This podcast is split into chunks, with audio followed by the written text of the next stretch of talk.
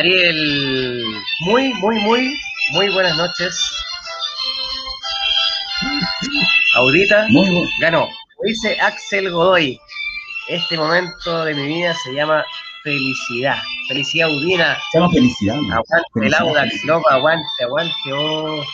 ¿Hace cuánto que no le ganamos a estos compadres, a estos buenos malos que se llaman Católica? Oye, qué felicidad. Saludos al Velus, a la Mai, al Nico Valenzuela, a Andrea Arroyo, Alfredo Parra, chiquillo. Mira, yo sé que todavía no somos campeones nada, pero ¿Cómo no? emocionense conmigo, emocionense conmigo.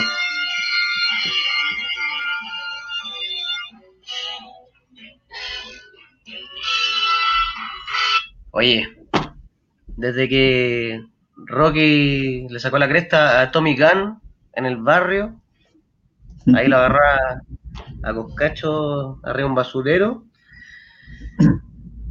No, hasta que le, bueno, después, bueno, vamos a hablar de las películas de Rocky, pero, pero qué triunfo, feliz. eh, qué triunfo, tan feliz que triunfo. vol- lavé la camiseta para poner, poder ponérmela de nuevo. Imagínate. Mira, yo sé que no, yo sé que nos vemos por video, pero de verdad el olor de esa camiseta llega hasta acá, así que te lo agradezco. No, De Canadá está aquí. nueva, sí. Está- Oye, qué felicidad, qué felicidad, qué feliz. Bueno, bienvenidos todos, chiquillos. Julio Guillermo Mora, Ricardo Ricardo, Andrea Arroyo, de siempre, mi querida madre que también está participando. La May Grondona, nuestra querida May Grondona, que es nuestra contractora del show de goles, está llena de esperanzas. ¿Verdad? Mi, mi- bueno, como les decía, mi querida madre que también está participando, Mauricio Toro, arquero de los tuitanos, que llevó al tercer lugar del campeonato del CDF junto a nosotros. Perdimos ese campeonato por penales contra Magallanes, me acuerdo. Julio Guillermo Sí. Mora, Nicolás Alarcón.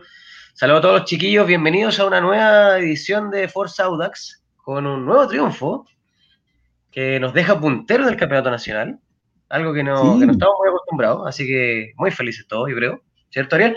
Cuéntame tú cómo se vivió en Canadá este, este triunfo, él. Que, Aquí que cerraron las calles, me imagino, no sé. Estamos en la, en la Plaza Canadá celebrando.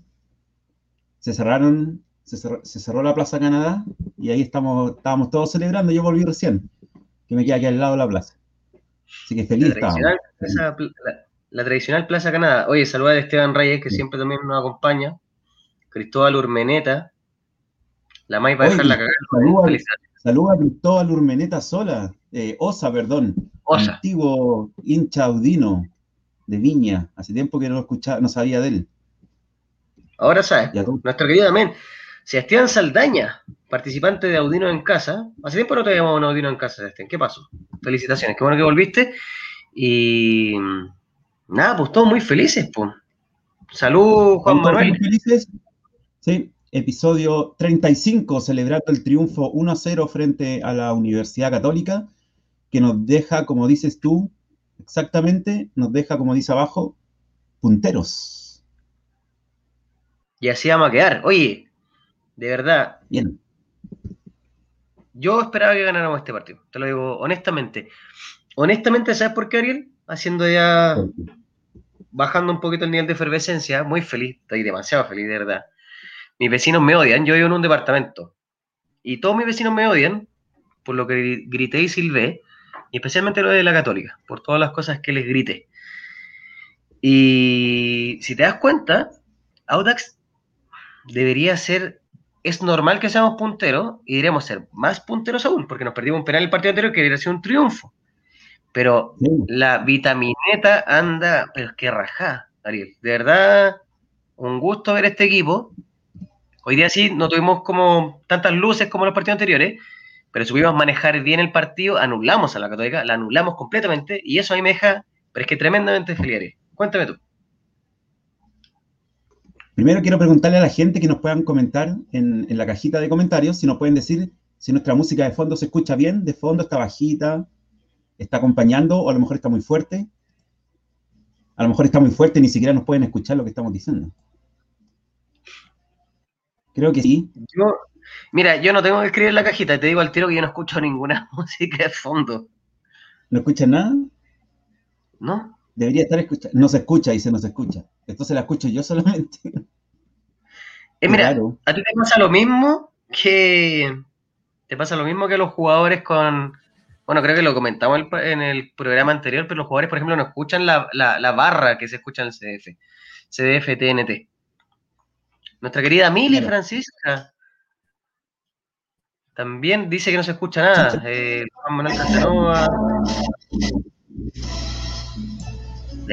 No, no, se, escucha, nada, pero no importa. La, la, vamos a probar para el próximo para el próximo programa. Para, el próximo año. Para el próximo año. Porque funcionó en, pues, la previa, pero ahora no funciona. Pero no importa, porque ganamos. Y te acuerdas lo que, lo que comentamos en el, el, programa anterior, que si es que. Si, si, es que el Audax mantenía esa presión que venía demostrando los dos primeros partidos contra la Serena y contra Higgins, eh, podríamos lograr cosas buenas. Yo cuando vi los primeros 15 minutos de este primer partido, dije, lo ganamos, porque se mantuvo esa presión. Si bien es cierto, no se notó tanto porque estábamos jugando con un equipo que viene de ser tricampeón, que es súper complicado, juega casi de memoria. Llegó, ha tenido tres técnicos distintos, tres, ha salido campeón con tres técnicos distintos, le llega otro y sigue jugando igual. Pero eh, el partido fue súper parejo hasta que los desnivelamos. Después del gol, si bien la Católica se nos fue con todo, pero llegaba sin claridad. Y em, para mí, en, general, el partido fue parejo, pero nosotros lo, como dices tú, anulamos, anulamos a la Católica.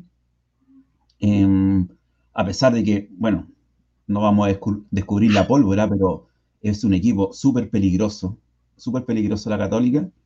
Y lo que me gustó es que sin desmerecer a, a los otros equipos a los que, con los que ya jugamos, pero yo esperaba ver el mismo nivel de los jugadores que venían mostrando frente a las otras defensas y nuestras defensas frente a los otros eh, delanteros. Y yo creo que salimos indemnes, salimos con saldo a favor y estoy feliz por eso. Mira, no sé si te pasó. estoy arriba de la vitamineta. Estoy de acuerdo contigo. No sé si les pasó los que estamos ahora comentando, los que estamos conectados. Saludos Gonzalo Alcaíno, mi cuñado, el Felipe Navarro, querido Felipe. Eduardo Orellana, hace tiempo que no te veíamos. Saludos. Querido Desquicio, que está en el grupo WhatsApp. Creo, creo que estamos en el mismo grupo WhatsApp de del Audax.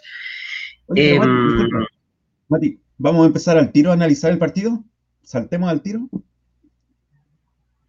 Sí, pero déjame decir algo. Ya. Un segundo. Eh, no sé si les pasó, a mí me pasó por lo menos, que, bueno, mi computadora está malo, no sé si les pasa eso también, pero, pero como que todo el partido tuve la sensación de que íbamos a ganar. Porque siempre estuve tranquilo, como que siempre, o, eso me transmiten los jugadores. ¿Cachai? Mm. Hoy día ver la actitud del Audax en la cancha es la actitud de un equipo que sabe cómo lo que está haciendo, porque es un tema del planteamiento de vitamina. Pero otra cosa súper importante es también que los jugadores demuestren en la cancha o muestren a través de la actitud, el, juego, el despliegue físico, si se creen o no el cuento, pues, ¿cachai? Y a mí me pasó hoy día que yo sentí todo el partido que el Audax iba a ganar. Yo sabía, yo pensaba que íbamos a ganar. Yo hace años que yo no apostaba por el Audax. Hoy día volví a apostar. Le aposté a un amigo, así me gané 24 cervezas. Bien por mí. Que las podemos tomar en los próximos programas. Pero Hoy día yo vi un Audax confiado, vi un Audax tranquilo, vi un Audax que, que de verdad me dio gusto del punto de vista de que, si bien tuvimos esa presión al principio, que lo hablamos el, el capítulo anterior, el segundo tiempo, si bien no nos mostramos tan bien, siento que, no sé, fuimos como sólidos, ¿cachai? Y eso a mí me gusta. Así que, de verdad, antes de, de partir como con ya hablar específicamente el partido que ahora voy a compartir nuestra, nuestra tabla virtual, quería comentarte eso.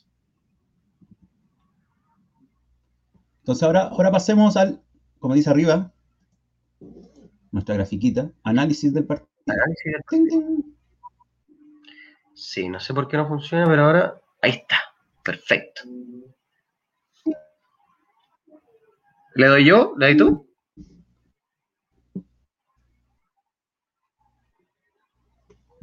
Ariel. Vamos a ver cómo se paró.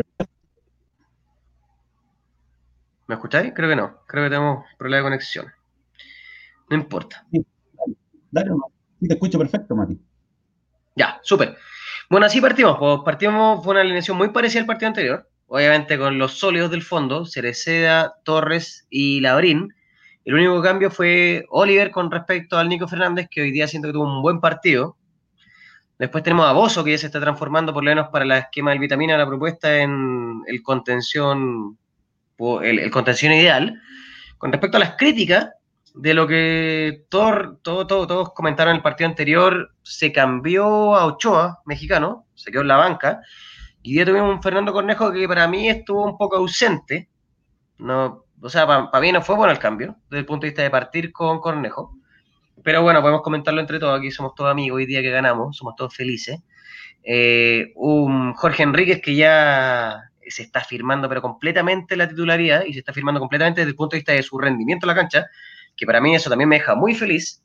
Y los tres de arriba que también son fijos, que son Holgado al medio, por la izquierda Badulio, como le dicen, para mí es fuente nomás. Aparte no me aceptó en Instagram, así que tampoco puedo, puedo conocer su felicidad, ojalá me acepte. Y por la derecha el Juaco Montesinos, que a ese hay que pedirle la camiseta, pero hoy día anduvo bajo Montesinos. Ariel, ¿qué te pareció el planteamiento general del Audax hoy día? Yo, sin caer en la redundancia y ahondar un poco más, en el fondo me gustó que se jugó frente a la Católica como si fuese otro equipo más o sea, no se cambió el estilo de juego. Si bien es cierto, sí, hubo un cambio en los primeros minutos. Yo recuerdo que contra la Serena y contra Higgins, eh, cuando esos dos equipos querían salir jugando, el Audax estaba apretando ahí mismo arriba. Ahora no, con la Católica no, estaban apretando, pero un poco más abajo. Pero igual hubo una presión fuerte en la salida de la Católica, no tan fuerte como los otros dos partidos, porque se entiende, es el tricampeón y juegan de memoria, repito eso, juegan muy bien, Em, y, los jugadores son distintos, obviamente. Pero en el fondo, en general, durante los 90 minutos se mantuvo todo el estilo de juego. Los cuatro en el fondo, los tres en el medio campo y los tres arriba.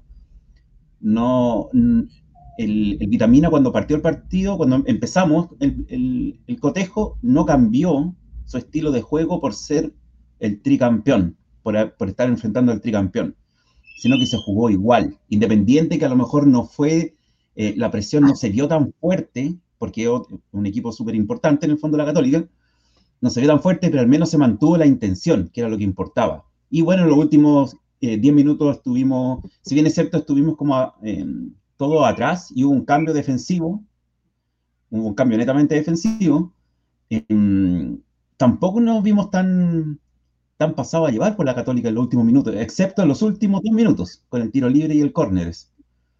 Pero en general, yo insisto de nuevo, fue un partido. Ah, yo difiero un poco contigo. Yo encuentro que Cornejo sí entró mal. El primer tiempo fue bajo. Pero después del gol, después del gol, Cornejo fue el mejor de los que tuvimos. Y Enrique yo lo encontré bajo.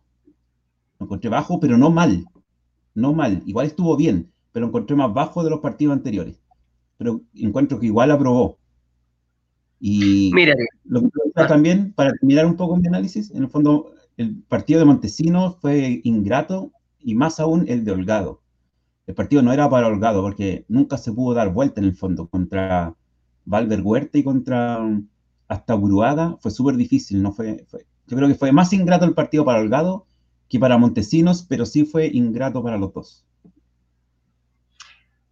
Mira, siendo tocando los últimos dos puntos, que son Montesinos y Holgado, nuestras armas de gol más importantes hoy día en la cancha.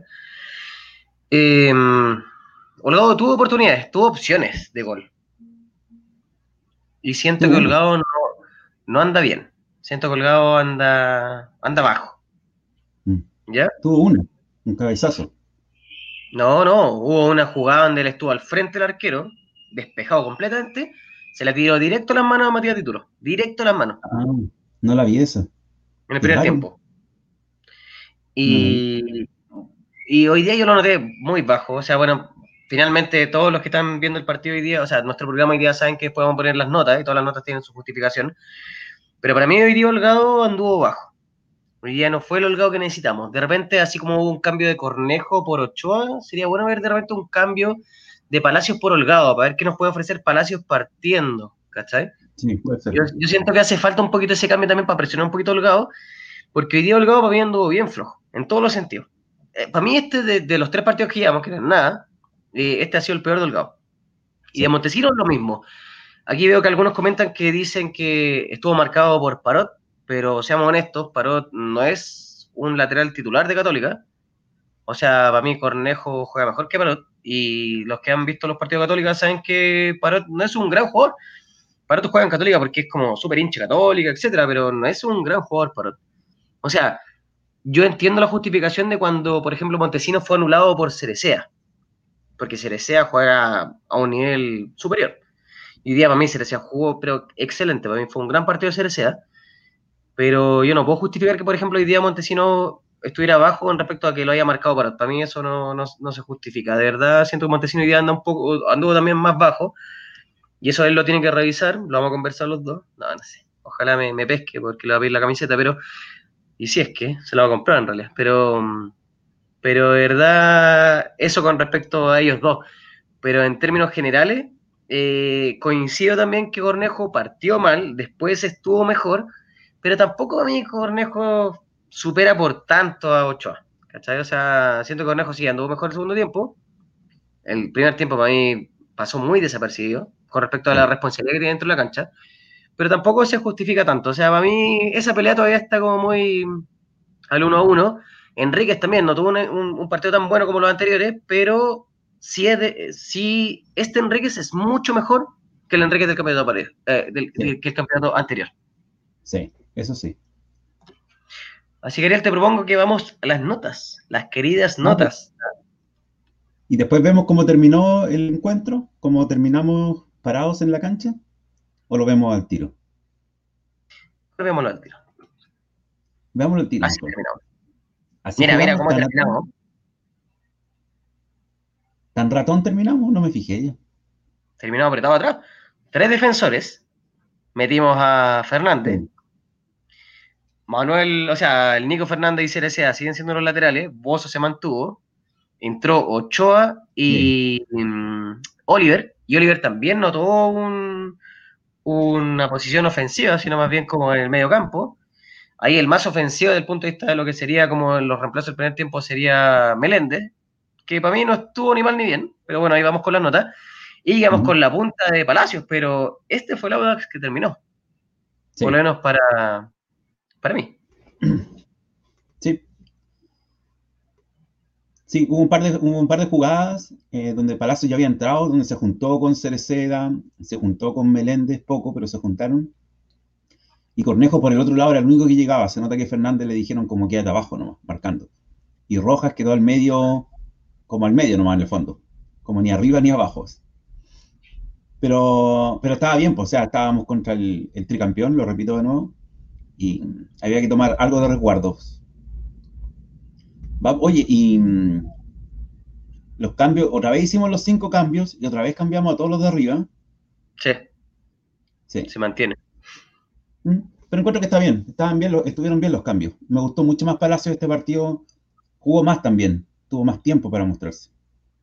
Hay un tema que no sé si te llama la atención, pero por ejemplo, eh, el, la nómina, en la nómina, hoy día nuevamente no estuvo Cabrera, que ya parece que Vitamina lo tiene 100% cortado, pero tampoco estuvo Álvarez, y eso me llama harto la atención, que es un jugador que yo siento que es súper bueno desde el punto de vista del aporte que puede hacer en la cancha, y no mm. está, y no está lesionado tampoco. No, porque no está en, el informe médico y no estuvo. Debe haber sido una mala semana para él, a lo mejor. Hay ciertos rumores. Pero aquí no, nos hacemos eco de rumores. No, Ari, tenemos una nueva sección, se llama Rumores Thanos. Vamos a hablar solo de rumores. Dale, me gustan. ¿Qué pasó entonces con Álvarez? ¿Qué pasó con Álvarez y Cabrera? ¿Cuáles son los ¿Ah? rumores? ¿Cuáles son los rumores? ¿Qué pasó con Álvarez y Cabrera? Entiendo que Pamela Díaz, no, no sé, no sé, no tengo idea, no, no, me preocupo los rumores, solo sabemos que ninguno de los dos será. Igual es que me llama mucho la atención que Álvarez no sea el gusto del técnico, pero al parecer eso es. No gusta el técnico. Listo. No, yo creo, yo creo que simplemente tuvo una mala semana o se pudo haber resentido eh, de su lesión. ¿Te acuerdas cuando escuchamos las lesiones en los últimos tres partidos del campeonato pasado? La de Álvarez se notaba como la más fácil de recuperar y al final fue la más larga. A lo mejor lo apuraron a lo mejor el partido pasado, volvió y se puede haber resentido de nuevo. Es lo que como dice nuestro querido, sí, nuestro querido Miguel. Sí. sí pues, Puede ser que está una, una lesión muy larga y te apuran, te resientes un poco. Pero no tiene sentido que haya jugado el partido anterior y ahora no, pero bueno, ¿para qué nos vamos a enfocar en eso? Sí, querido Juan Manuel, el gringo Álvarez. That, that's the. Ya, no vamos a hablar inglés. The Audax italiano. The gringo. Oye, ya, vamos a hablar. la nota de Joaquín Muñoz. Ahora. Déjame cambiar arriba el ting, ting, ting, ting, ting. Ahí. El 1 a 1. Oye, tuvo dos buenas intervenciones Joaquín Muñoz, según yo recuerdo. Y sabes que ahora me entregó más seguridad. A pesar de que estábamos jugando con el, con el tricampeón, con el equipo más potente de los últimos años, con el que juega de memoria, con el que tiene el goleador del campeonato, durante todo el partido, Joaquín Muñoz me entregó seguridad. Nunca dudé de él. Extrañamente, no por sus cualidades, sino porque estábamos jugando con, repito, el mejor equipo de los últimos tres años me gustó, por eso yo le puse una buena nota, tú también. Estuvo bien Joaquín Muñoz. Y me, gustaría también acotar un, pequeño comentario. Un, vamos a tirar un palo a Claudio Palma, que a mí no me gusta como relator. Eh, que en los primeros minutos a, Joaquín Montesinos le decía Joaquín Muñoz. Es más, le decía hasta Joaco Muñoz. Sí. Ahí se, ve el poco profesionalismo de estos tipos que ganan millones. Mira, hoy día le tocó equivocarse a Claudio Palma y no a Cristian Basaure, así que saludo a Cristian Basaure, con quien hace un buen tiempo me agarré por Twitter porque de verdad también tuvo muchos errores con respecto al Audax. Mm. Pero nada, o sea, es obvio que el Audax no es el equipo a seguir, es obvio que el Audax no es el equipo al que ellos le prestan atención y nada, por lo menos agradezcamos que no le dijo, mm. no sé, Carlos Villanueva.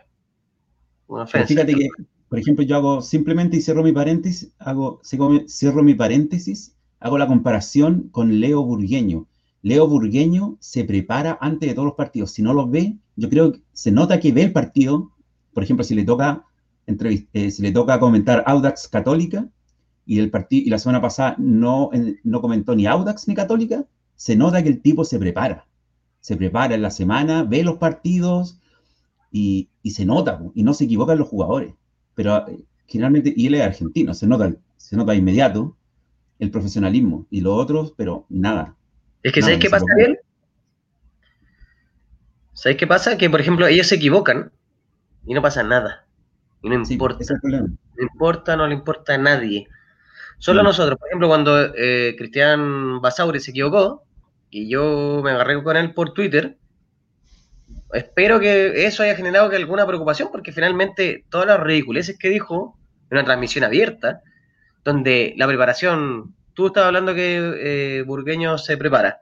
Oye, la preparación es mínima, es mínima. Sí, es que es simple. es, lo más básico del mundo. Es como ser conductor de, fuerza. De ver el partido anterior.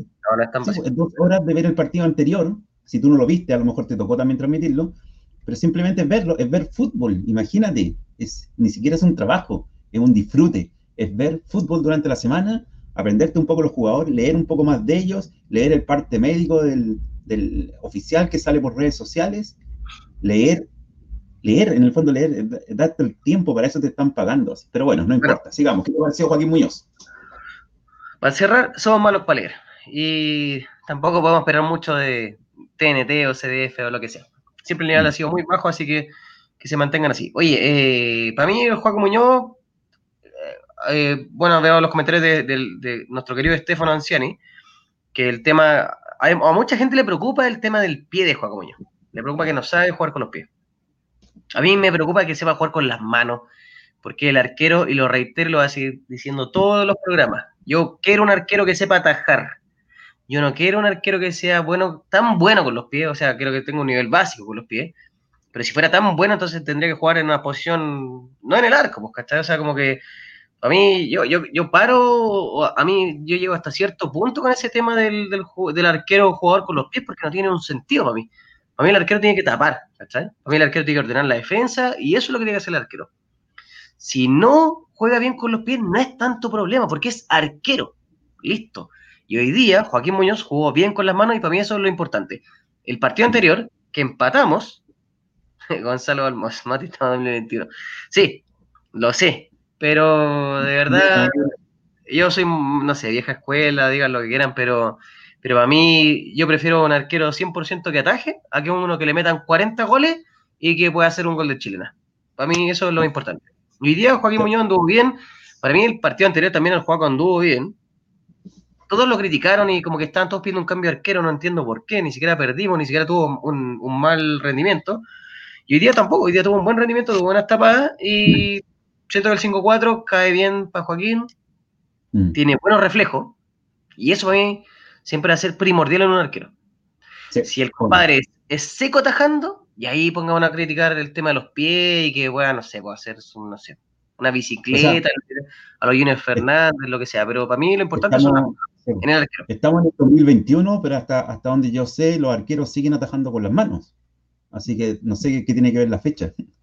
Está bien, entiendo que hay, hay arqueros, ahora los, jugadores, los arqueros son más hábiles con los pies o tienen que jugar más con los pies, pero siguen atajando con las manos. No, estoy de acuerdo y lo que, es un plus. Ya, y, a lo que quiero llegar, Ariel, y para cerrar con el tema del juego, es que hoy día, por ejemplo, em, el juego no tuvo ningún problema con los pies hoy día. O sea, si tú me preguntáis problemas con los pies, hablemos del Matías Dituro, pues, ¿cachai? Dituro le entregó una pelota en los pies a Jorge Enrique. Podría haber, podríamos haberle hecho el gol en ese momento. Pero hoy día, Joaquín Muñoz no tuvo ni... Una vez Joaquín Muñoz. Sí, pues hoy día Joaquín Muñoz no fue un gran... O sea, ya, no es perfecto, pero tampoco fue un tema. Hablemos del problema con los pies cuando él quiera pasarse a un jugador y no hagan un gol en contra, te creo. Ya, mal Joaquín Muñoz. Pero siempre hablar de lo mismo, de verdad, siento que es un poco majadero y no tiene ningún, no, tiene ni pies ni cabeza. Pero para mí, Joaquín Muñoz, bien. Sí, además que nuestro estilo de juego no es como la católica. La católica ocupa a Dituro como un líbero, como un último hombre, para que juegue con los pies. Nosotros no ocupamos a Muñoz para eso. Entonces tampoco veo mucho el sentido. Ya, Pero no importa, sigamos, avancemos. Hacemos a los Aquí todas las opiniones son válidas. Sí. Oye, y quería hacer un pequeño comentario también, que ahora el, de, el arquero reserva fue Tomás Ahumada, porque Álvaro Salazar se resintió en la semana, para que no empiecen los rumores de que está jugando mal todo, porque nuestro ágil, em, bueno, en realidad vimos por ahí un comentario de que se resiente en la semana, eso fue, pero no es lesión ni decisión técnica, solo una pequeña molestia. Y Labrín, Labrín, encuentro que jugó muy bien Labrín, la dupla de centrales jugaron muy bien. ¿Te fijaste que anularon 100% a San Pedri? San Pedri se vio dos veces en el partido, una que hizo una falta y un cabezazo que la mandó por las nubes. La falta fue cuando hizo esa tijera y le pegó a Labrín. En el primer tiempo, nada más. Segundo tiempo, un cabezazo a las nubes, nada más. Anulado completamente eh, San Pedri por Labrín, bueno, y qué decir de Valencia, que Valencia también es otro invento de la prensa en favor de Católica, eh, igual que Saavedra y Munder y todo eso. Carlos Labrín y Fabián Torres jugaron muy bien, una buena dupla de centrales, y Fabián Torres, excelente nota, fue uno de los mejores del, equipo. Eh, están, están encontrando mucha confianza, sobre todo en las pelotas detenidas con ese palo que tuvo y después el gol, que estaba afortunadamente habilitado. Matías. Mira, yo pensé que el VAR nos iba a matar el gol de Torres y agradezco con el corazón que haya sido gol y de verdad siento que se justifica mucho la, la nota de Torres, primero porque su labor como central fue perfecta y finalmente desde el punto de vista ofensivo Torres tuvo palo y aparte tuvo el gol. Entonces, San Fabián Torres.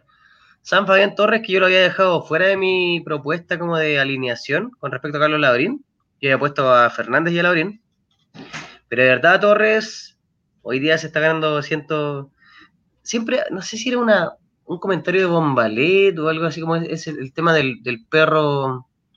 Del perro quiltro que llega fuera de tu casa y se queda ahí, como que le agarráis cariño. y Pero para mí, Torres, como yo no lo veía como tan buen ojo porque lo sentía un poco irregular, pero hoy día para mí Torres ya está agarrando de verdad un rol fundamental dentro de Audax y por eso la nota. Y también Carlos Labrín para mí súper bien. O sea, Carlos Labrín, el, yo creo que debe ser el, no sé si alguien me puede eh, confirmar esto, pero siento que Carlos, Carlos Labrín debe ser como uno de los pocos chilenos centrales que hayan jugado en Italia, ¿o no? ¿Tú te perdés de alguno? Me acuerdo de Jorge Vargas, que era compañero mío en el colegio, Carlos Labrín, y por ahí debe haber, algún, debe haber alguno más, pero pocos, sí, muy pocos.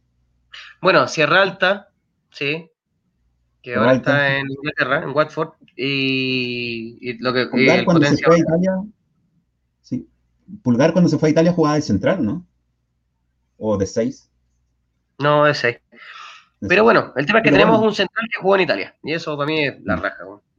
Y para jugar en Italia tiene que ser un jugador fuerte, aguerrido, como es Labrín y como lo era el Potencia Vargas. Entonces es difícil que vayan jugadores chilenos a jugar a Italia, defensas, porque tienen que ser mejores que los, que los italianos y que los europeos, es difícil.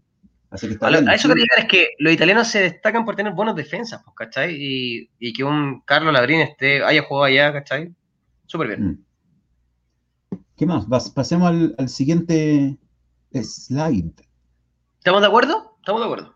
Bueno, son nuestras notas, tenemos que estar de acuerdo. Sí. Cereceda, bien Cereceda de nuevo. Estoy contento con Cereceda, una buena contratación. Creo que hasta el momento ha sido la mejor contratación junto con Michael Fuentes este año.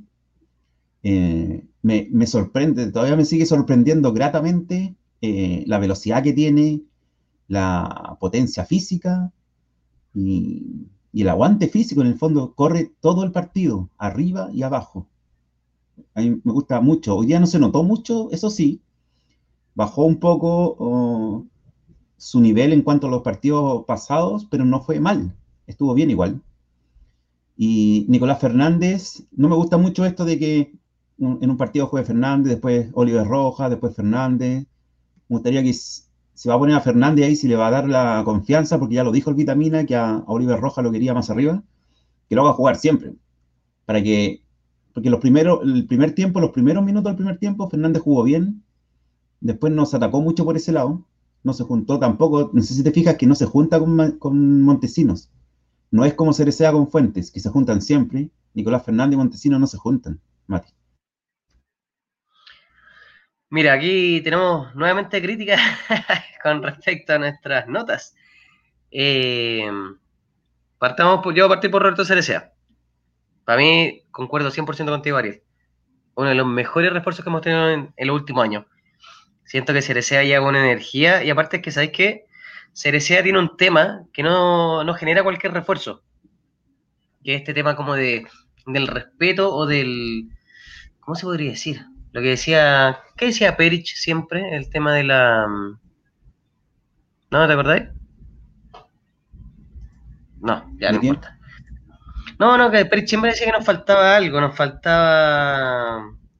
Ay, se me olvidó el concepto no importa, pero, pero pues, Cerecea para mí genera un tema de que otros jugadores dentro del equipo como que respetan lo que están haciendo porque están jugando con él, ¿cachai? Me pasa mucho con Jorge Enrique. Siento que Jorge Enrique, parte de su evolución futbolística desde el punto de vista del, campeonato anterior a hoy día, tiene mucho que ver a que está jugando con un jugador del nivel de Roberto Cerecea. Se ve mucho en los tiros libres, se ve mucho en sus conversaciones, se ve mucho como en lo que su intercambio como comunicacional dentro de la cancha. Onda como que respetas más lo que estás haciendo porque respetas a la gente con la que estáis jugando. ¿Cachai? Y eso, para mí, eso. Gracias, Matías Sangüesa. Jerarquía. Gracias, mi tocayo, querido. Eso, mm. para mí, Roberto Cerecea da un nivel de jerarquía de, dentro de como el orgullo de usar la camiseta de la Audax, que es súper importante, que, que, es intangible, ¿cachai? Que no, no, podemos saber, o sea, no podemos verlo, ¿cachai? Bueno, eh, Waldo Acevedo, Gonzalo Olmo, que creo que te compré un yogi, gracias Gonzalo. Eh, Axel Godoy, gracias chiquillos por recordarme el concepto, sí, es jerarquía. Para mí, Roberto Cerecea, eso da, eso genera. ¿Por qué? Porque tú lo ves arriba, por ejemplo, es la raja ver a Roberto Cereceda enfrentarse al lateral del equipo contrario. Porque sale con cualquier cosa, pero algo positivo. No es como que la pierde y, se queda tirado y le da pena y, y perdimos la jugada. No, él siempre genera algo distinto. Él siempre busca, tiene la velocidad, tiene la potencia, tiene la idea. Es, inteligente para jugar. Y aparte, lo ves mm. abajo. Lo ves abajo saliendo con la pelota, le generan faltas. O sea, puta, me Roberto Cereceda es de los mejores jugadores que tenemos hoy día en el plantel. Y si hoy día, este año, este campeonato realmente, logramos algo, va a ser principalmente gracias al, ímpetu y a, lo que genera tener un Roberto Cereceda en, el equipo. De verdad, mm. qué rico tener un jugador de ese nivel desde el punto de vista de todos los ámbitos, ¿cachai? No solamente como futbolísticamente hablando, sino que él tiene, tiene algo mucho más grande que, como que, abarca a todo el plantel y eso para mí es excelente, de verdad. Y algo que no podéis pagar, ¿cachai? Algo que no podéis medir en dinero ni en nada, sino que es, es la raja. Nico Fernández, por otro lado, bien hoy día, eh, más de alguno creo que criticó la nota que le pusimos a Nico Fernández. Les comento de nuevo, las notas son individuales. Ariel pone una nota, yo pongo otra nota, las promediamos y esa es la nota que sale. En algunos coincidimos, en otros no, pero esto es lo que es. Eh, para mí Nico, Fernández hoy día bien, pero todavía le falta, ¿cachai? Para mí todavía Nico Fernández, falta que nos encontremos con un Nico Fernández como el, el buen Nico Fernández que conocimos en algún momento, pero hoy día no anduvo bajo y eh, nada, no, no sé, no, no puedo decir mucho más de Nico Fernández. Siento que todavía es un jugador que está en desarrollo. Mm. También estoy, estoy muy de acuerdo contigo con el tema de Oliver Rojas. No, no me gusta eso que estén cambiando una mm. vez, uno, o sea, a cada, cada partido uno y otro, sino que me gustaría que, que eligieran a uno, ¿cachai? Para poder darle también continuidad. Si el Vitamina ya dijo que el Nico Fernández iba a jugar ahí y que Oliver iba a jugar más arriba. Pero dale la confianza, pues, Vitamina. Hazlo jugar todos los partidos y pídele que se junte, porque yo creo que Nico Fernández juega bien, es un buen jugador, ha sido seleccionado juvenil, sub-20, pero el problema es que, por ejemplo, Cereceda brilla más también porque se junta mucho con Fuentes. Nico Fernández brilla menos porque no se junta nunca con Montesino. Nunca. Entonces ese es el problema. debería haber, si tuviésemos esa misma, eh, esa misma actuación o relación entre Cereceda y Fuentes, si eso se extrapolara a Nicolás Fernández y Montesinos, yo creo que Nicolás Fernández brillaría más y sería mejor para el equipo. Pero Montesinos, como él es caballo loco y él agarra la pelota y se va para adelante nomás, ¿cachai? No, generalmente no se junta mucho con Nico Fernández. Creo que en el partido de hoy no se juntaron nada. Mira, y a, propósito de lo que dice Abraham Chumbeque, sí, Nico Fernández también tuvo un error que nos puede haber costado el partido. O sea, tuvo un buen partido, pero ese error podría haber sido el gol de Católica. Y lo que dice nuestro querido Sebas Agasti, que siempre participa, es que efectivamente Nico Fernández ataca mejor de lo que defiende. Y su posición es defensiva, entonces ahí depende el vitamina, si lo quiere poner más adelante, etcétera. A mí lo que hace con Oliver Rojas es también siempre un experimento.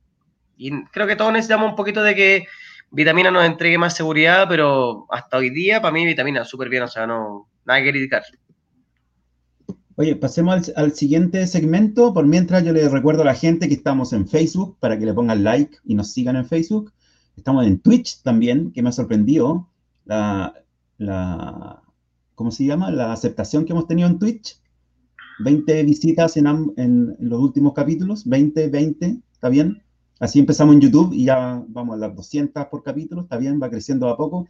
También estamos en YouTube para que se suscriban ahora. Aprovechen de suscribirse el, programa pasado dijimos que se suscribieran, tuvimos cinco suscritos de uno, y el 300, el número fue Stefano Anciani, que se gana un saludo de Matías Simadón, ahora.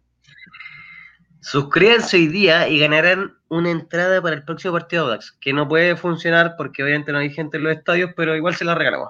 Oye, el Miquel dice que somos muy cagados con las notas. Es que tampoco estamos aprendiendo nosotros si no somos profesionales o si no estamos en TNT Sports. Entonces estamos aprendiendo a poco de nuestros errores. Tienen que también ser un poco, un poco más indulgentes con nosotros, porque no somos profesionales del... Ninguno de los dos somos periodistas. Ah, no, verdad que el Mati es periodista, pero no es periodista deportivo. Sí, oye, y algo súper importante, para que lo tengan claro. Si ustedes están en desacuerdo con nuestras notas, pueden ir buscar un papel y un lápiz, ponerle un 7 a sus jugadores y esa es la nota. Cada uno decide su nota, si no, esta es nuestra opinión solamente. Esto no es... Y también en el fondo estamos generando discusión, eso es lo bueno, y la gente sigue interactuando. Y también es difícil que los podamos leer a todos para que entiendan, porque pasan muy rápido, hay mucha gente. Y, por ejemplo, aquí dos personas dicen que se suscribieron, pero aún no las veo suscritas, solamente 304, no subió mucho más. Ahí sí, 306. ¿Ven? Y se, ganó una entrada a Velus. Cuando vuelva el partido, el campeonato, con público, ahí eh, Matías se va a encargar de... Velus, revisa, tu, revisa tu correo electrónico, debe estar mi saludo. Y Miquel, sí, Boasi era un gran jugador de los tuitanos, pero a mí me encanta Bozo. Bozo, bueno, vamos con el análisis, Ariel. dale, dale, tú. Bozo y Cornejo. Ya, a mí Bozo, hoy día, bueno, siempre el, trabajo de Bozo es como desapercibido. Nuestro querido capitán ya se ha vuelto una costumbre tener un Bozo capitán, y ahí me gusta eso. Y reitero también lo que siempre he opinado de Bozo. Si bien es un jugador más limitado que los otros, si bien es un crack, como por ejemplo, no sé, Jorge Enrique, etcétera, la entrega de Bozo para mí compensa sus limitaciones futbolísticas. Y para mí me encanta que Bozo sea capitán desde el punto de vista de que siento que cumple y que tiene tan claro su rol dentro de la cancha que me tranquiliza demasiado. Por otro lado, Fernando Cornejo, siento que tuvo un mal primer tiempo. A Fernando Cornejo no lo vi el primer tiempo. No, yo sé que hay mucha crítica a Ochoa, el mexicano, desde el punto de vista de que es más lento, que juega otro ritmo, pero por ejemplo, para mí, Cornejo no cumple el rol que cumple Ochoa, que es manejar los tiempos, que es manejar la cancha, que es manejar como la transición de, desde la defensa hacia, la hacia los atacantes. En el, en el segundo tiempo estuvo mejor, pero aún así siento que Cornejo a mí hoy día no me convenció tanto. Tampoco me convenció mucho Ochoa cuando entró, pero si tú me haces comparar el partido de Cornejo con respecto a los dos primeros de Ochoa, yo me quedo con Ochoa. Yo prefiero un Ochoa que para mí me recuerda mucho a Scott y me recuerda al, Fabián Benítez, ¿cachai? Me recuerda a esos como volantes centrales que como que piensan, no tanto como que pasan nomás, ¿cachai? Extraño de todas formas a Cabrera, que a mí me gustaba Cabrera a pesar de que todos lo, lo critican, para mí como que lo sobrecritican, pero eso. Para mí, Cornejo, coincido contigo, el primer tiempo fue bastante bajo, pasó muy desapercibido. Yo lo esperaba, esperaba más de él en el primer tiempo, pero encuentro, igual yo soy, no soy muy objetivo con Cornejo porque a mí me gusta Cornejo como juega, me gusta su entrega, me gusta, es un volante mixto de los que me gustan ahora, que sube mucho y quita mucho, también comete mucha falta, es porque siempre está ahí peleándola, pero después del gol, para mí, Cornejo fue el mejor fue el mejor. Lo poco que, ¿cuánto jugamos? ¿20 minutos, 30 minutos después del gol? 25 minutos creo. Siempre trató de llegar arriba, quitó varias pelotas, dio muy buenos pases, pero también le falta, hay una cosa que lo encuentra que le falta un poco a Cornejo, que es como más, un poco más de concentración. Es como muy caballo loco también como Montesino, le falta un poco más de concentración, tal vez es madurez, la va encontrando a poco, pero yo prefiero, como se están dando las cosas, en mi opinión, yo prefiero a Cornejo que a Ochoa en estos momentos, a Ochoa lo veía muy desconectado. Si bien es cierto, tú decías que te gustaba ahí como un cerebro más tranquilo en el medio, pero yo no prefiero, no prefiero eso, yo prefiero más intensidad. Y en ese sentido, sin, sin decir que Ochoa es un mal jugador o ha sido un mal eh, refuerzo, sino que siento que no estaba sincronizado o sintonizado con el equipo, y en ese sentido prefiero a Cornejo. Y Bozo es redundar siempre en lo mismo, a mí me gusta Bozo también, hace la pega sucia, eh, es limitado, pero dentro de su, él sabe hasta dónde llega, hasta dónde llega su, talento y, tampoco, tampoco busca más que eso, no busca sobresalir ni nada. Así que bien, y además nuestro capitán. ¿Y cuántos años ya lleva en el Audax? ¿Como 10 de profesional? Más o menos. No, no tengo anotado esa cifra, pero invitemos a la gente para que nos, recuerde. Creo que Bozo lleva, debe estar cumpliendo 10 años ya en el equipo. Pero Bozo, más que 10 años en el equipo, cumple con lo que yo espero en mi corazón y eso para mí es súper importante. Grande Bozo. Ojalá vea el programa alguna vez para que sepa que lo queremos. O yo lo quiero. Pasemos a la siguiente. Slide. Jorge y Joaquín Muñoz. Como dice Claudio Claudio Palma, ponte las pilas. Claudio Palma, Tú tuviste un encuentro, un encontrón con Basauri yo tuve uno con Claudio Palma en el estadio una vez. Cuéntame, ¿qué sucedió? Cuando fue a ver a, Magallanes? No lo voy a contar. No lo voy a contar. Pero Ariel, ¿qué estoy haciendo? Me, tiró unos garabatos a través de la. Se, se podía leer los garabatos a través de la, del vidrio de la. De las redes sociales de la sala de transmisión. de la ciudad de Campeón. ¿Ah? ¿Y qué garabatos fueron? ¿Puedes comentarnos? Qué, todos quieren saber qué fueron. Puedo repetir aquí, porque este es un programa para niños, así que no lo puedo repetir aquí. Jorge Enríquez. Mira. Jorge Enríquez. ¿Ah? Jorge no, que nos saluda eh, Crazy11. Aguante los tanos de Twitch. Mira, hay tanos de Twitch. Mira, él es uno de los de los tweet, de los Twitch tanos. Jorge Enríquez eh, cumplió, creo que cumplió simplemente, no fue el Jorge Enríquez, no sé, lo noté, no sé si tú lo notaste, lo noté como más grueso, como más, como que le costaba hoy día. No sé por qué. ¿Los, huevitos de chocolate, decís tú? Del no sé. Semana Santa. Esa fue mi, esa fue, fue mi sensación, como que fue más, estaba más grueso, como que le costaba correr y pasó más en el suelo, eso sí, le pegaron harto su talento lo tiene ahí como siempre. Tuvo un tiro que quiso, ¿te acuerdas cuando quiso sorprender a Dituro en uno, cuando se equivocó Dituro en uno de sus tantos errores? Tres errores tuvo. Le trató de hacer el globito del gol. Eh, a mí me gusta Enrique, todos saben eh, lo buen jugador que es, pero yo encuentro que en este partido no estuvo a la altura de los otros tres partidos sin llegar a deslucir. Bien Enríquez, pasó con 5-3. Y Montesinos, para mí fue ingrato su partido yo discrepo un poco contigo. Yo encuentro que Parot es un buen lateral izquierdo, es súper rápido. Por eso anuló a Montesinos, casi anuló a Montesinos. Y lo vimos en una, en una jugada donde Montesinos se lo llevó y Parot con poquito lo pilló, le puso el hombro y lo botó. Y se la quitó fácil. Tiene más, eh, tiene más, más cancha Montesinos, más jerarquía, eh, perdón, Parot. Entonces era difícil, era difícil con Montesinos si bien es cierto, igual tuvo un par de buenas jugadas Montesinos, pero creo que fue un partido ingrato para él porque tuvo una marca, si bien es cierto, no una marca perfecta, pero fue mejor marca que en los partidos anteriores. Y se notó. Mati. Ya. Voy a partir por donde terminaste, Montesinos. Para mí, lo mismo. Pucha, ingrato partido Montesinos. Siento que todos nos sentimos mal cuando él le va mal. No es como pasa igual que algunos jugadores, alguien le, o sea, hinchas como que le tienen mal a algunos jugadores y te gusta cuando les va mal, pero siento que con Montesino todos los audinos lo queremos, todos los audinos queremos que le vaya bien. Y hoy día Montesino no anduvo bien, le costó, le costó la marca Parot. Y reitero, para mí Parot no es un gran lateral, no es nivel Cereceda, no es nivel Nico Fernández, no es buen lateral para mí Parot, de verdad. De verdad siento que le faltó un poco más de inteligencia más que potencia a Montesino por eso la nota un poco más bajo hoy día.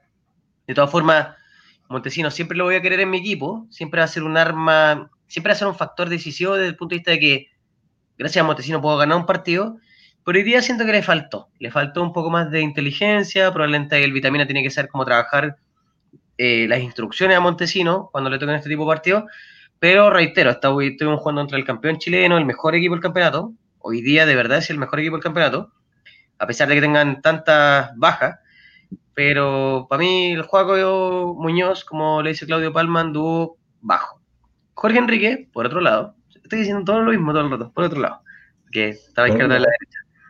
Pero literalmente, literalmente está al otro lado. Jorge Enrique para mí hoy día, si bien no jugó tan bien como en los partidos anteriores, mantiene esa intensidad y esa como lo sigo viendo comprometido y eso es lo que me gusta.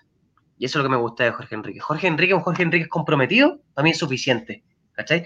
Porque es tan bueno que, ¿verdad? Con estar comprometido, podemos ver buenas jugadas, buenos pases, se saca jugadores, le pegan, genera falta. Ya, le pegó de lejos, no le hecho al arco. Hoy día me pasó lo mismo a mí jugando FIFA. Pero eso es un problema de inteligencia artificial de los jugadores del FIFA, que es ridícula. Yo estaba a la mitad de la cancha, no había arquero, le pego y el FIFA entendió que la quería tirar para afuera y la tiró para afuera. No quería pegar al arco. No importa, eso no tiene sentido porque estamos hablando del Audax y de verdad Jorge Enrique para mí hoy día jugó bien, no el mejor, pero jugó bien. Saludos al, al, Eric Cueto, hermano de un buen amigo, de Eduardo Cueto. Y no, Jorge Enrique bien, pues, ¿cachai? Pero pero nada, pues todavía que, mantenga este, este, este rendimiento. Sí, sabemos que este era un partido difícil, como mismo dice Eric Cueto ahí, que este partido era una prueba de fuego, porque veníamos de jugar contra la Serena y contra Higgins sin, sin desmerecer esos dos equipos, pero justo nos tocaba el mejor equipo de los últimos tres años. Así que ahí teníamos que ver para qué estamos. Yo creo que todos los jugadores en general pasaron la prueba, el equipo completo también, incluso el Vitamina. Así que, bueno, estamos bien. Oye, y otra cosa. Sí, dime otra cosa que nadie comentó, que no tiene mucha relación con el partido de hoy día, pero hoy día la Unión perdió con eh, Melipilla. Súper buena también. Eso. Sí. Gracias, Jorge Pellicer, nuestro agente topo. Ya, pasemos a los delanteros. Holgado y Fuente. Cuéntame, Ariel. Holgado y Fuente. Mira, quiero primero comentar lo que dice Fabricio Duque, Belis. Ahora tenemos cambios, sí. ¿Te acuerdas que era lo que criticábamos o necesitábamos el año pasado? Que si salía uno, entrara otro al menos del mismo nivel. Ahora podemos tener esos cambios. Relativamente estamos en esa situación de que si sale uno, entra otro de un nivel parecido. Lo que dice Mike Grandona. Sí, me gusta este los comentarios Michael Fuente me sigue gustando. Encuentro que junto con Cerecea han sido las mejores contrataciones. Hoy día Michael Fuente, para los que se fijan bien en el partido, mostró, mostró otra habilidad o, u otra, otro talento que él tiene. Superpoder también. El cabezazo. Ganó tres cabezazos. Me sorprendió eso a mí, no sabía eso de Michael Fuentes. Entonces a la rapidez, es súper rápido, a la buena zurda que tiene, le sumamos también cabezazo. Me gusta Michael Fuentes y para el Gringo Álvarez está dura la pelea para ganarse el puesto de nuevo. Pero eso es lo bueno, que en el fondo ayuda al equipo. Y Rodrigo Holgado fue eh, súper ingrato para el partido. Yo encuentro que lamentablemente nunca se pudo dar vuelta porque apenas la tomaba, Huerta y hasta Bruaga lo marcaban sin falta, te fijaste, sin falta, solamente poniendo el cuerpo nomás. Y fue súper difícil para el Holgado. Se trató, en algunas jugadas salió como airoso, pero no mucho, fue súper complicado el partido para él. No lo critico mucho más porque es muy difícil. Ya, para mí Holgado tuvo por lo menos dos, dos jugadas donde de verdad podría haber marcado la diferencia y el ex holgado, ese holgado veloz, ese holgado dinámico, ese holgado comprometido, ese holgado enchufado, hubiera hecho algo más. Hoy día para mí holgado estuvo flojo. Para mí hoy día mi nota por lo menos personal fue baja y no me gustó mucho holgado. Por eso creo que así como, por ejemplo, hicimos el cambio Cornejo Ochoa, podemos hacer el cambio Palacio Holgado. De repente que parta Palacio un partido a ver qué pasa, pero de verdad hoy lo necesitamos y no estuvo. Y por otra parte, Michael Fuentes, siento que hoy día fue el partido más bajo también de él. Complicado con la Católica. Pero nada, no, tengo mucho que decir de Michael Fuentes. Siento que hoy día fue un partido un poco deslucido de él. No, no sé, no sé, no, no sé por qué, pero, pero eso es lo que me gusta, por ejemplo, del Vitamina, que finalmente, si bien uno por un lado no está destacando, tenemos otros jugadores que pueden apoyar, aportar, mejorar. Y hoy día Michael Fuentes, para mí, por eso es la nota que no, no anduvo muy bien hoy día. Mira, aquí dos comentarios. Sí, pues Gonzalo Olmos dice, tiene la misma sensación que yo. Yo vi que eh, Holgado tuvo solo una jugada, un cabezazo, que es muy malo. No vi otra. No me acuerdo. No yo sé cuál es esa que dice que estaba solo frente a, a Dituro. Yo nunca vi una jugada así. Se las mando, mira. Mándala, mándala, búscala inmediato. Y Miquel dice, sigue fuera de forma física Holgado. ¿Qué opinan? ¿Qué opinas tú, Mati? ¿Qué opina la gente? ¿Sigue fuera de forma? Mira, yo, como tampoco estoy como en la mejor forma, tampoco puedo opinar, no, pero siento que está mucho mejor que, que por ejemplo, como lo vimos a fines del campeonato anterior. Pero Creo está mejor, sin duda, pero sigue fuera de forma. Mm, no, así como fuera de forma. Así como nivel. No, sé, ¿para qué vamos a hablar de Creo que han dicho que esa es su contextura en el fondo, su contextura es un poco más gruesa. No, él tiene, él tiene los, huesos más anchos, y eso es un tema. Los, huesos más para afuera, como dicen en el campo. Sí, pero me Holgado hoy día anda súper bien. De verdad no. Para mí no es un tema físico, no es un tema de que, entre comillas, le pese la guata, sino que es como más un tema. Cómo se involucra en el partido. No es como. Yo no lo siento tan limitado como cuando de verdad estuvo mal.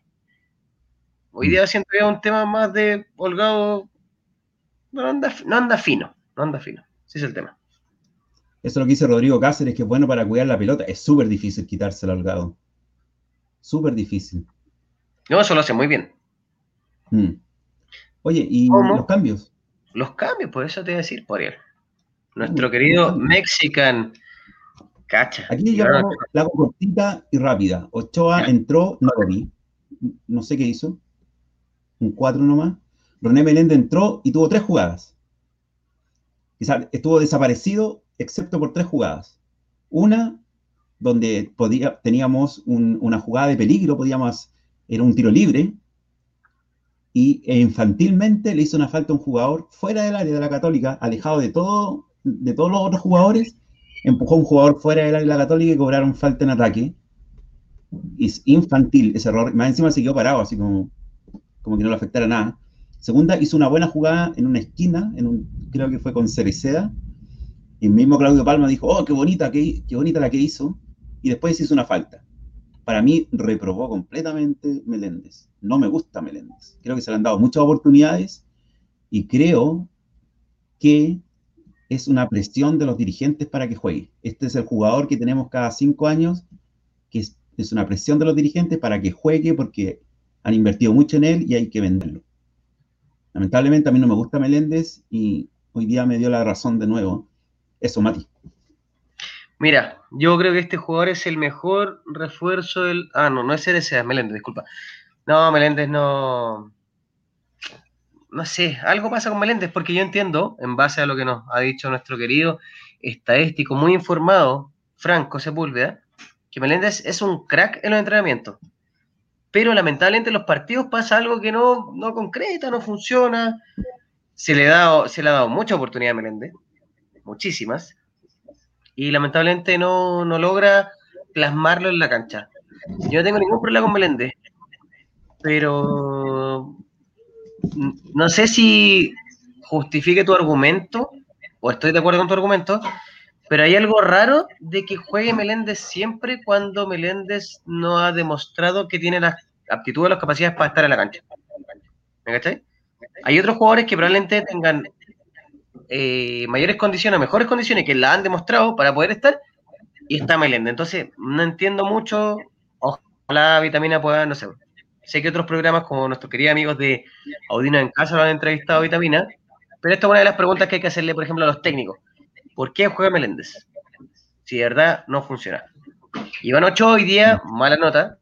O sea, siempre quiero entiendo también, chiquillos, los que están viendo el programa, los que entran desde la banca tienen notas más bajas porque juegan menos minutos pero para mí Iván Ochoa, hoy día cumplió como con contener, con lograr ese como funcionamiento de eh, blindarnos con respecto a la católica y en ese sentido cumplió, no destacó, pero cumplió. Todo Fernández, Toto Fernández, para mí, yo siempre lo he dicho, siempre es un peligro el Toto Fernández y ahora lo demostró con una amarilla y con tiro libre en el último minuto, donde no era necesaria esa falta, y fue falta. Oye, oye, oye, oye, yo creo que yo me urgí, pero mal. Creo que le bajé la nota como un 2, esperando al tiro libre.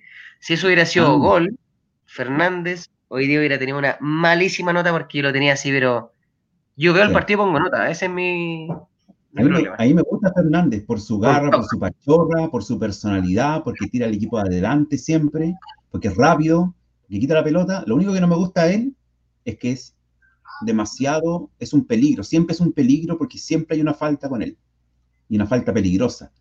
Y ya eh, siempre es amarilla o roja. Recordemos que en los dos últimos campeonatos, los dos jugadores más expulsados y con más amarillas eran Labrín y Fernández, justo los dos de Audax.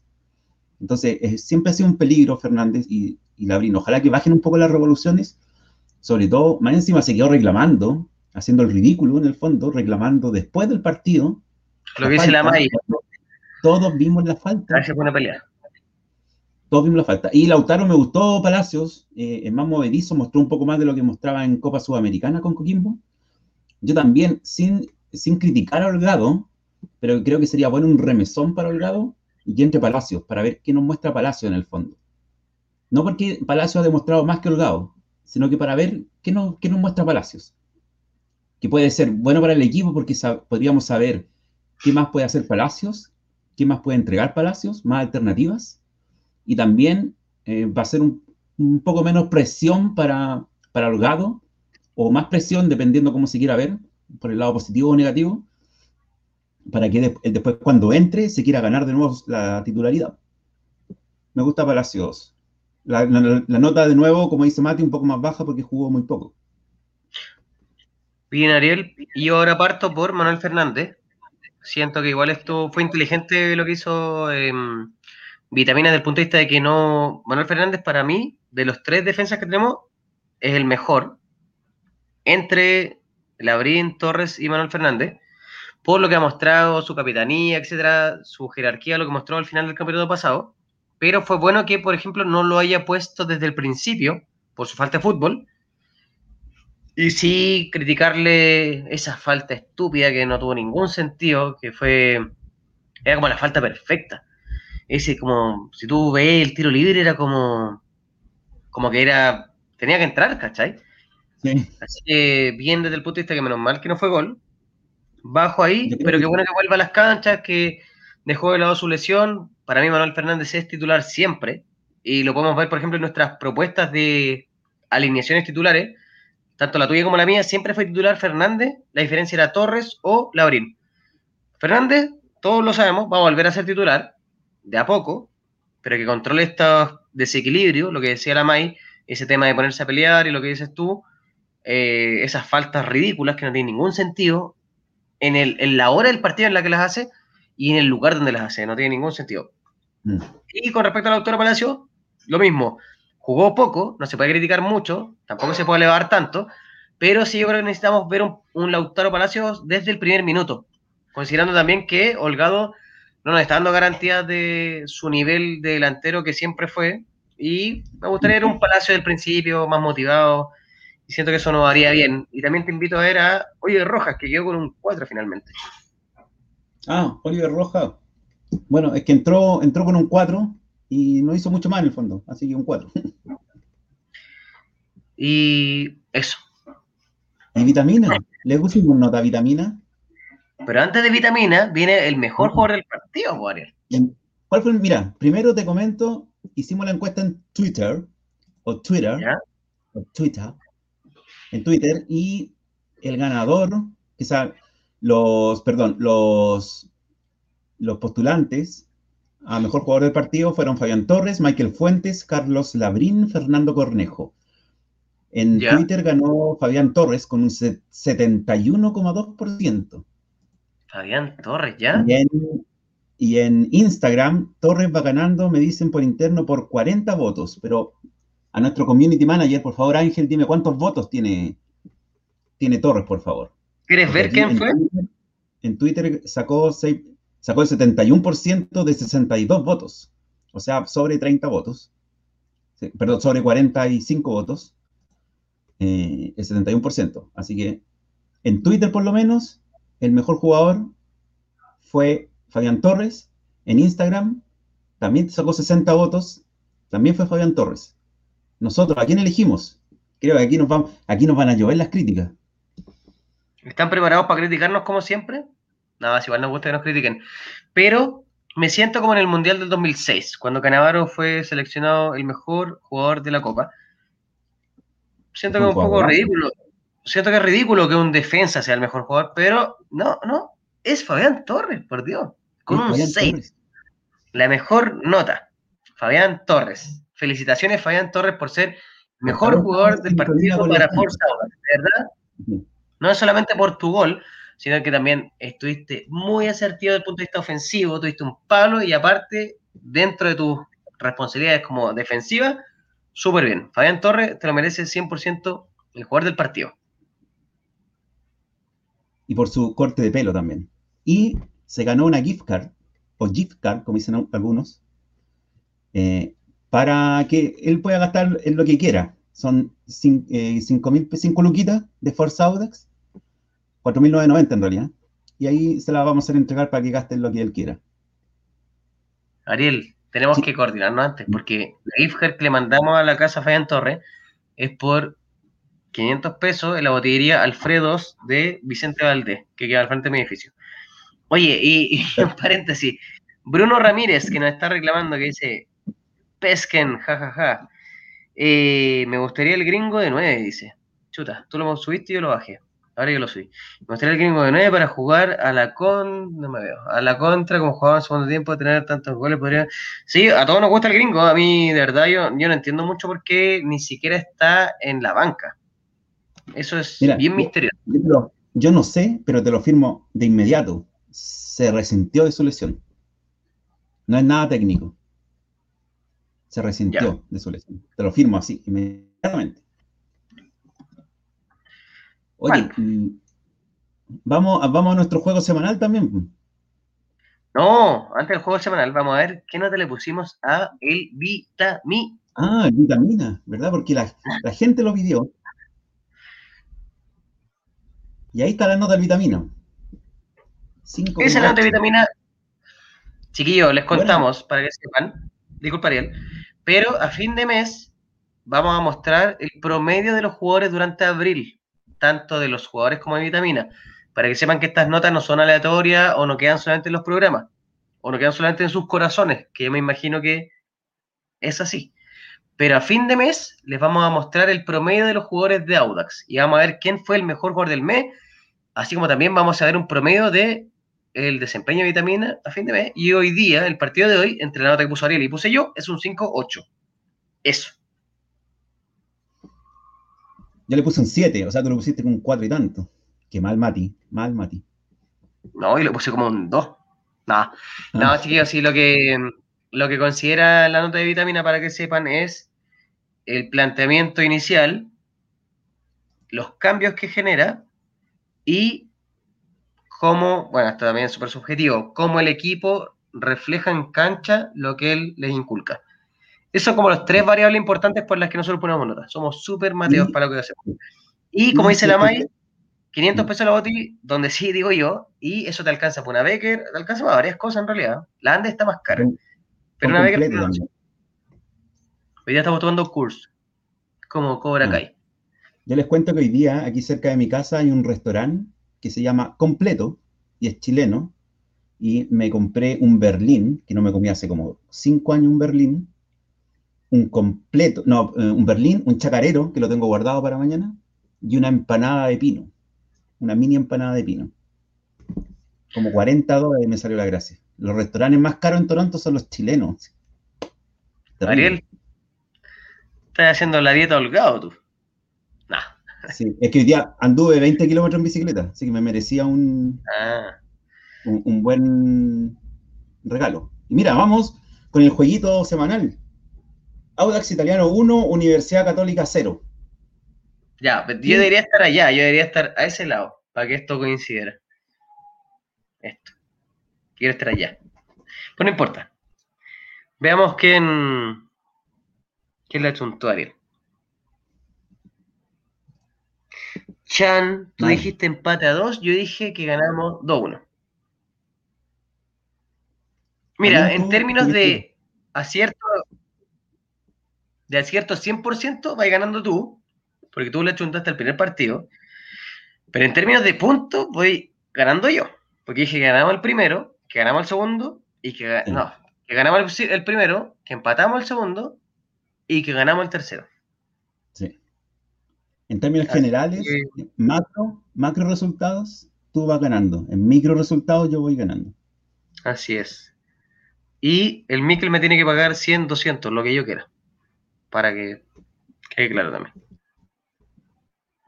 Oye, quedamos en 30 suscriptores nomás en, en YouTube. No pasó nada. Puras mentiras, por ahí. Suscríbanse, chiquillos. Oye, ya, para cerrar el tema del partido. Suscriptores en YouTube porque vamos a hacer concursos, Mati. Ariel, te, escucho medio cortado. ¿Me escuché tú? Bueno, no, no te escucho. Creo que quedaste un poco parado. Probablemente estás muy impresionado por lo que fue el triunfo del Audax y eso se entiende perfectamente. Pero ya para cerrar con respecto al partido, bien, vamos en una súper buena línea. Se mantiene también el tema de la presión al principio del partido. Súper bien el Audax en todos los sentidos, los cambios también. No suman, pero tampoco restan, así que en ese sentido súper bien. Y un tema que es más personal, no sé si les pasó, pero que con la llegada de TNT se ha... Chuta, lo perdimos 100% la de hacer mucho frío allá. Se congeló con la católica, como dice Diego Spadaro, así fue. Oye, no, lo que les quería comentar, no sé qué opinan ustedes, pero siento que con lo que, mm, con esta nueva llegada de TNT Sports, se ha como reforzado como ese, ese como localismo o, ese, o, destacar los equipos grandes. Ariel, bienvenido. Gracias. Bueno, lo que le estaba comentando a los chiquillos, que también te lo comento a ti para que me digas qué opinas, es que siento que con la llegada de TNT se ha reforzado este tema de, de los grandes. Hoy día cuando vi el partido, de verdad, solo se habló de la católica, solo se habló de la católica. Eh, sortearon una camiseta de la Católica, hablaba cada jugador que jugara, cada jugada, por ejemplo, no sé, Montesinos contra Parot, Parot. Jugaba Enríquez contra, no sé, Rebolleo, Rebolleo. Todo el rato Católica, todo el rato Católica, todo el rato Católica. Eh, por ejemplo, cuando hablaban como de estadísticas, siempre fue la Católica. Qué lata, qué lata que. Sí, lo que dice la MAI.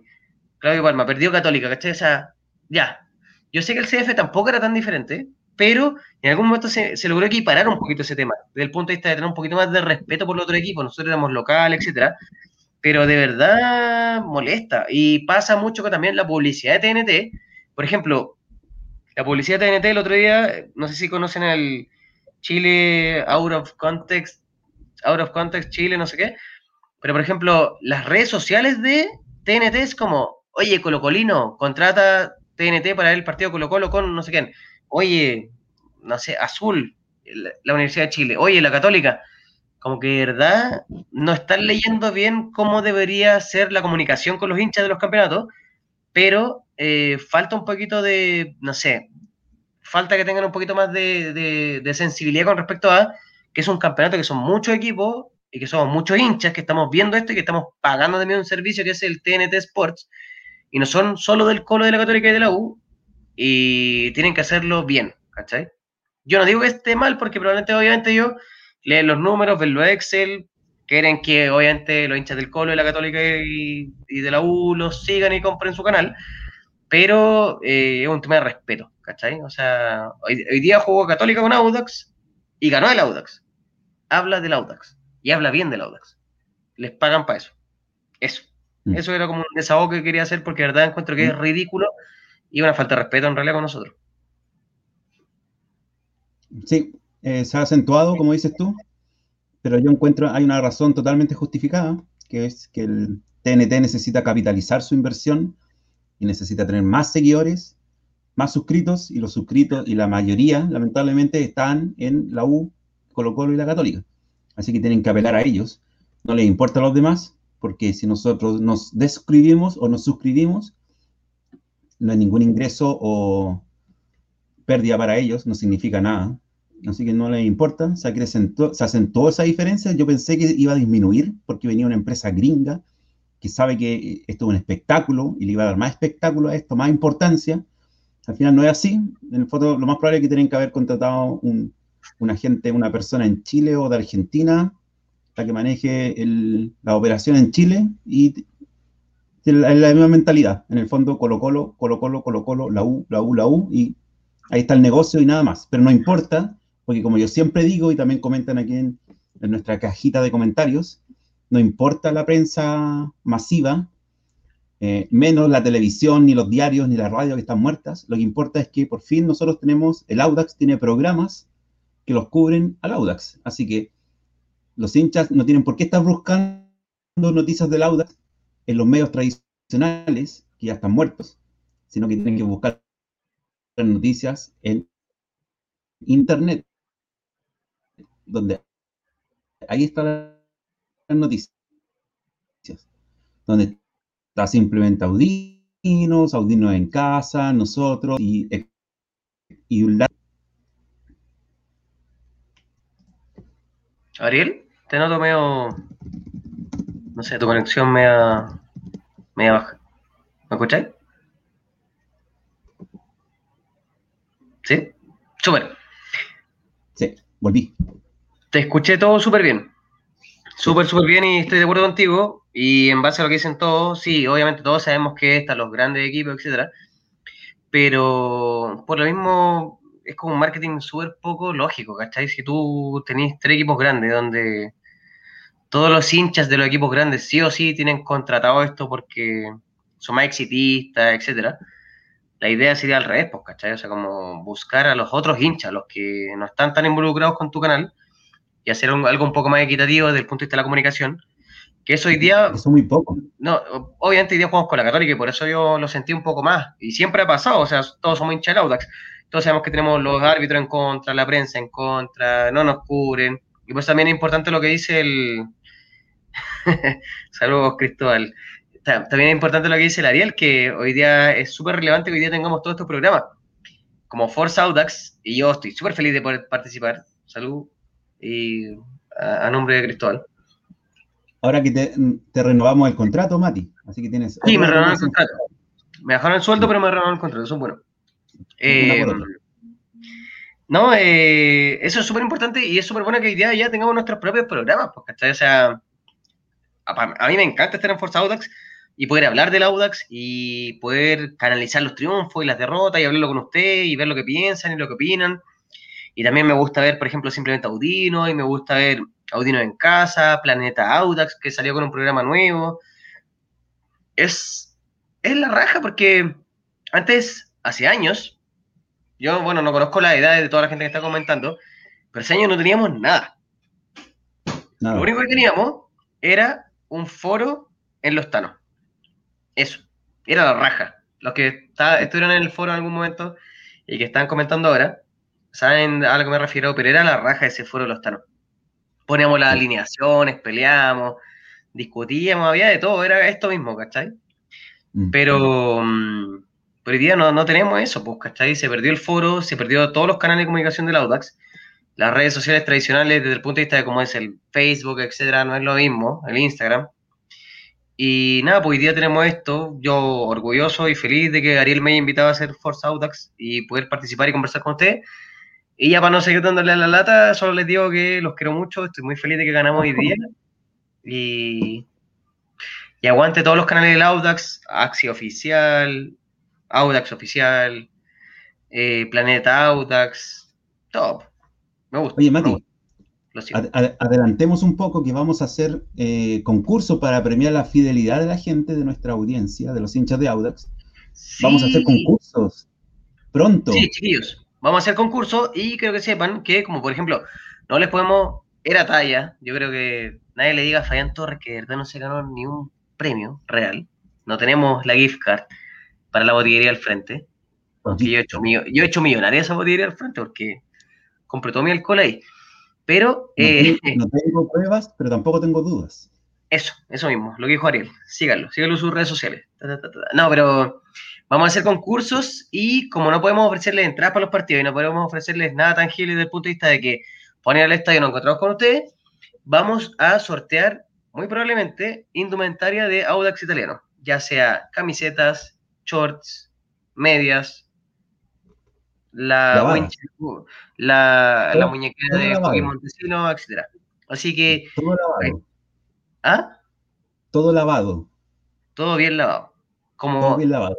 No sé si conocen a Darío, Darío, nuestro video Darío de Simplemente Odino, nos dio toda la explicación de cómo hay que lavar una camiseta de fútbol, así que va a estar todo bien, bien, bien, bien limpio, bien bueno, bien nuevo.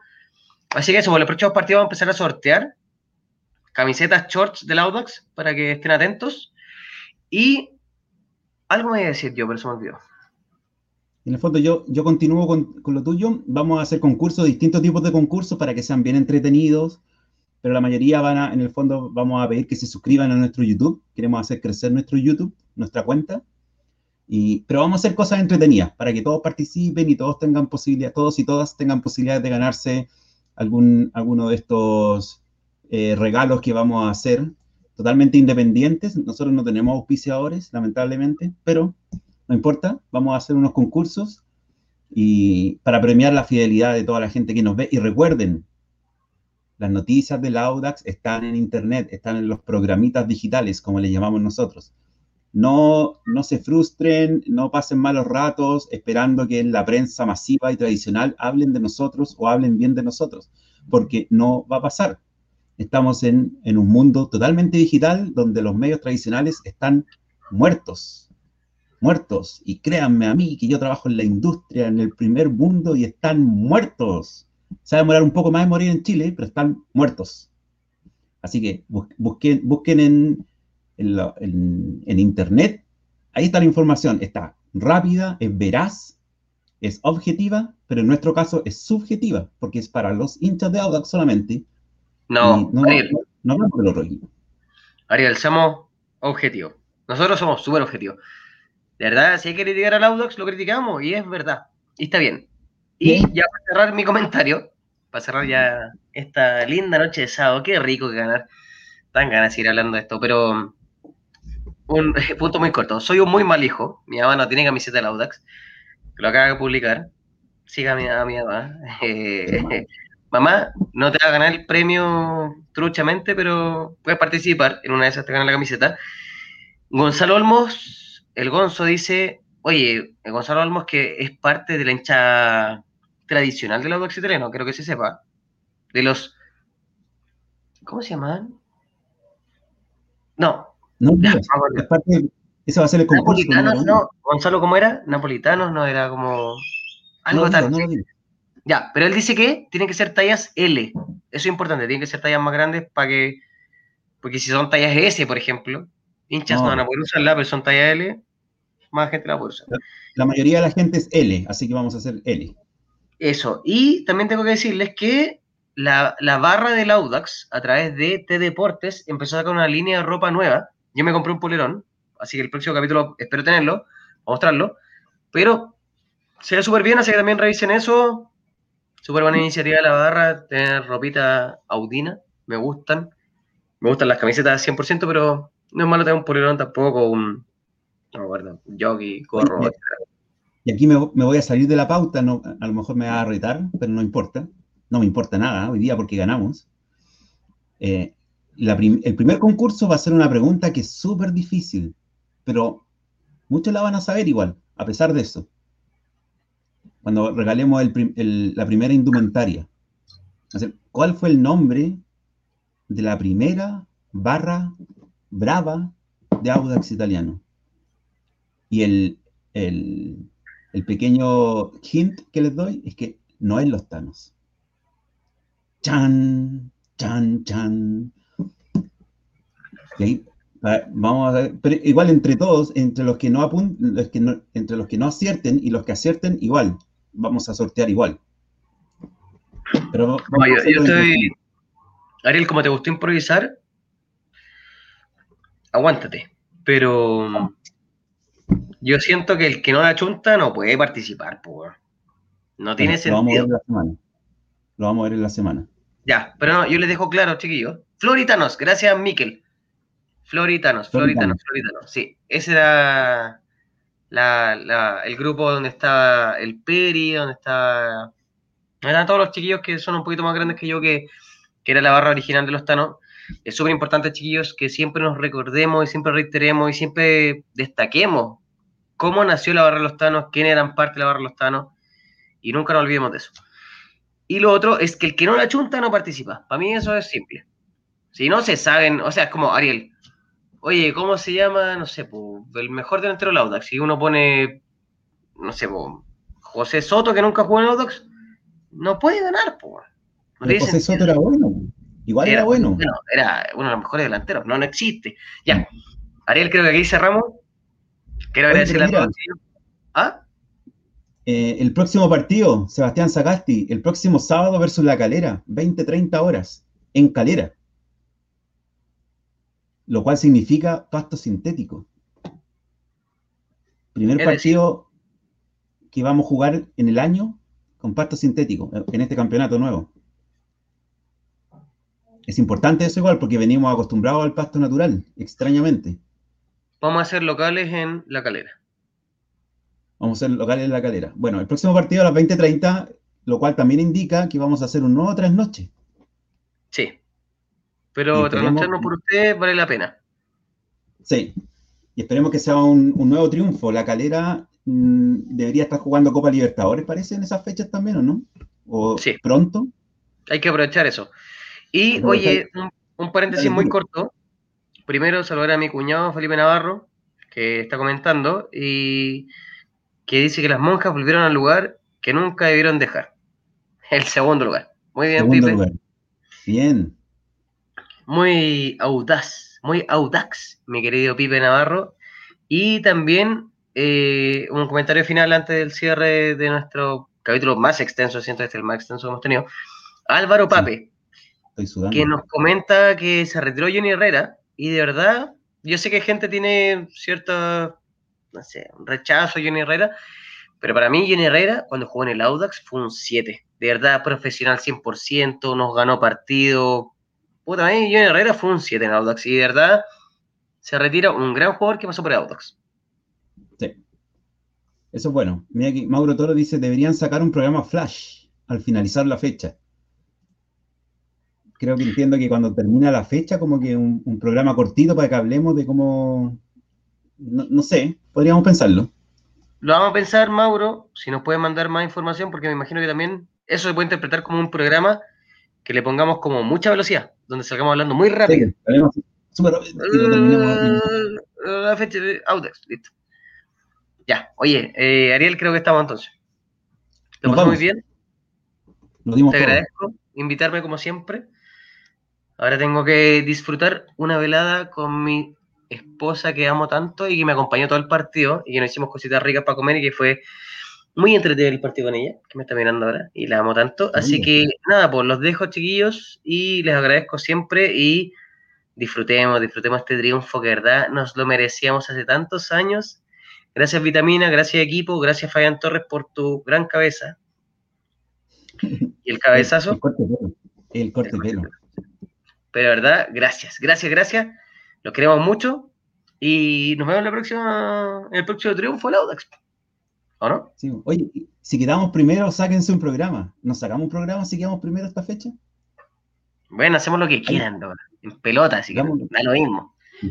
Ahí, vamos a ver. Oye, pero también disculpa, no quiero alargar más el programa, pero May Grondona nos comentaba más, en unos comentarios más atrás, disculpe la redundancia, decía que ella le daban ah. un minuto en el show de goles para hablar del Audax.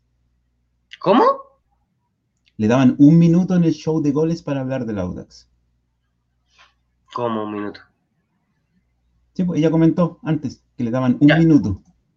May, avísanos para apoyarte con todas las redes sociales de Forza Audax y te vamos a tirar para arriba, pero origen mañana. O sea, no, el lunes. El lunes.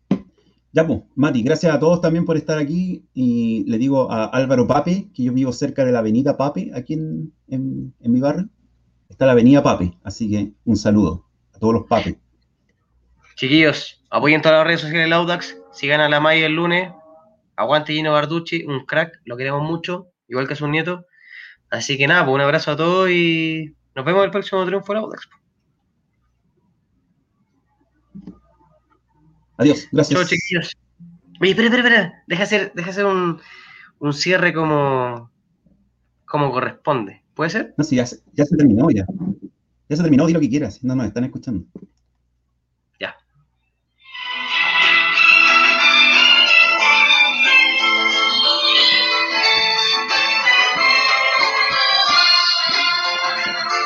Cuídense, chiquillos. Nos queremos mucho. Aguante la conche tu madre.